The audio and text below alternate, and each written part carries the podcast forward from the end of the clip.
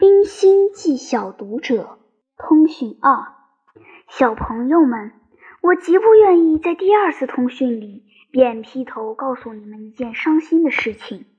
然而这件事从去年起，使我的灵魂受了隐痛，一直到现在，我不容我不在纯洁的小朋友面前忏悔。去年的一个春夜，很清闲的一夜，已过了九点钟了。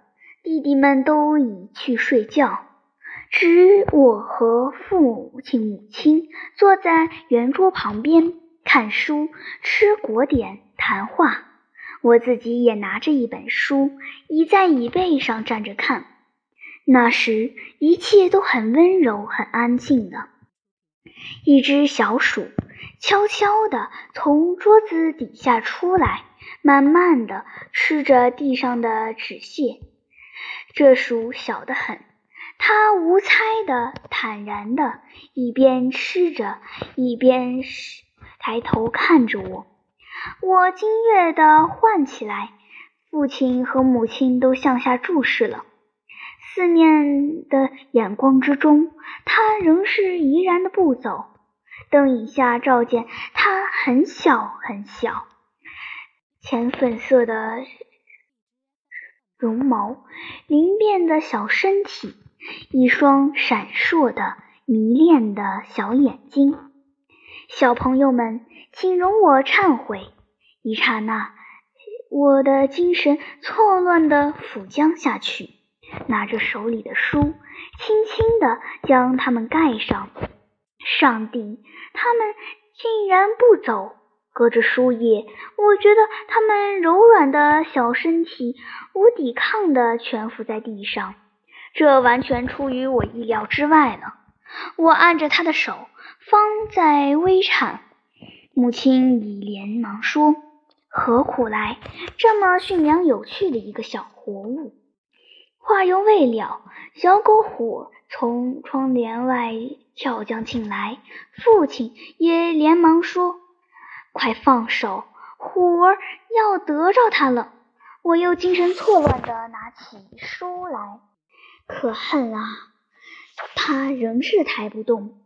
一声喜悦的威吼，虎儿已扑向他，不容我唤住，已衔着他从窗帘里又钻了出去，出到门外。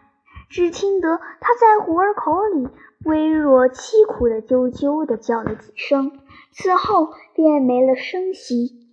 前后不到一分钟，这温柔的小活物使我心上嗖的着了一箭。我从惊惶中长吁了一口气，母亲也慢慢放下手里的书，抬头看着我。她实在小得很，无稽的很，否则一定跑出来了。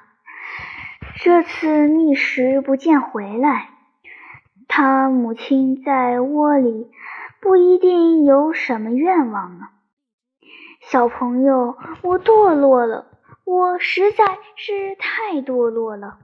我若是和你们一般年纪的时候听得这话，一定会慢慢的挪过去，突然扑在母亲的怀中痛哭。然而我那时，小朋友们饶恕我，我只装作不介意一笑就行了。安息的时候到了，我回到卧室里去，勉强的笑，增加了我的罪孽。我徘徊了半天，心里不知怎样才好。我没有换衣服，只倚在床沿，伏在枕上，在这种状态之下。静默有了十五分钟，我至终流下泪来。至今已是一年多了。有时读书至夜深，再看见有鼠子出来，我总觉得羞愧，几乎要避开。我总是那想那只小鼠的母亲，含着伤心之泪，夜夜出来找它，要它回去。不但这个时候。看见虎儿时想起，夜里坐时也想起。这印象在我心中有时作痛，有时手禁不住，便对一个成人的朋友却说笑了出来。我拼着他受一场责备，好减除我的痛苦，不想他却失笑说：“你真是越来越孩子气了。真奸大的事也值得说说。”他漠然的笑容竟使我以下的话拦了回去。从那时起，我灰心绝望，我没有向第二个成人再提起这真奸大的事。我小时候曾为一头折足的蟋蟀流过眼泪，为一只受伤的黄雀呜咽。我小时明白，一切生命在造物者的眼中是一般大小的。我小时还曾经做过不仁爱的事情，但如今堕落了，每天都在你们面前陈述承认了。严正的小朋友，请你们裁判吧。冰心，一九二三年七月二十八日，北京。